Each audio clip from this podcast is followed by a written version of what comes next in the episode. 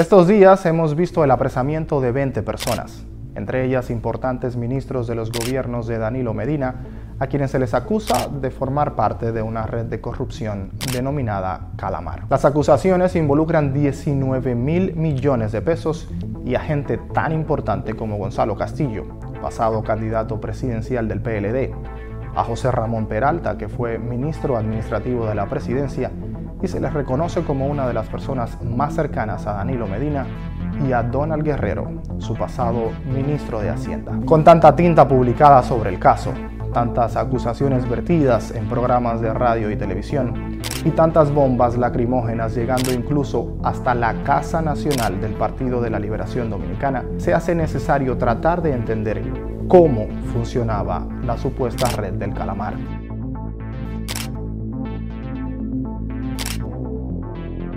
La teoría del Ministerio Público es que este caso se sustenta en tres patas de estafa al Estado. La primera era el pago de expropiaciones. Gente que tenía muchos años esperando que el Estado les pagara por terrenos declarados de utilidad pública fue visitada por gente de la red que les garantizaba el pago a cambio de que entregaran el 50, 60 o 70% del dinero a los miembros de la estructura. Como la gente normalmente estaba desesperada por los largos años de espera, accedía.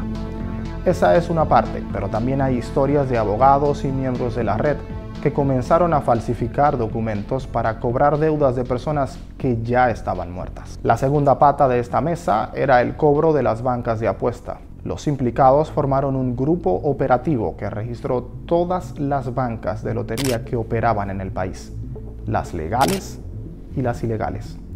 Y se dieron cuenta de que era habitual que los consorcios legales tuvieran un porcentaje importante de bancas irregulares y comenzaron a extorsionarles. Tenían que pagar una cuota mensual o de lo contrario eran cerradas por oficiales del Ministerio de Hacienda, donde la red tenía amplia influencia y decisión. También hacían lo mismo con colmados y colmadones que tenían máquinas tragamonedas. Y la tercera pata de la supuesta corrupción la podríamos dividir en dos partes. La parte A, vinculada al pago de contratos del Estado.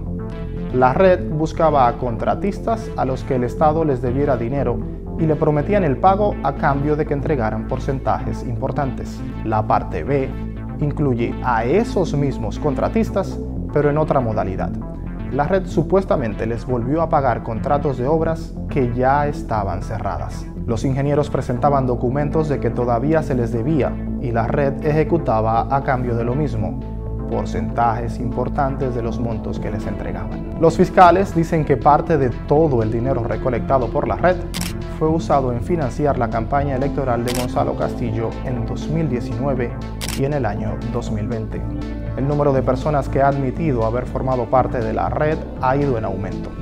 Primero, se comenzó con Ramón Emilio Mimilo Jiménez, José Arturo Ureña, Bolívar Ventura o Fernando Crisóstomo. Y con los días se ha sumado Ángel Locuar, un personaje que tenía meses enfrentando a la Procuraduría y que ha terminado admitiendo parte de las culpas que se le señalan.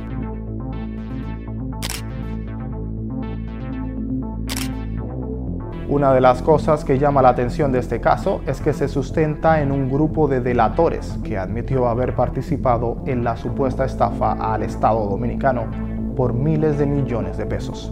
Aún admitiendo haber sido partes, esas personas están en libertad por su simple condición de colaboradores o informantes de la Procuraduría. Y otra de las cosas que llama la atención es que el extraño círculo sobre Danilo Medina que ha ido construyendo la Procuraduría parecería que ya se está cerrando con él adentro. Así te hemos contado el ABC del caso Calamar. Para mayor información, visítanos en listindiario.com y en nuestras redes sociales.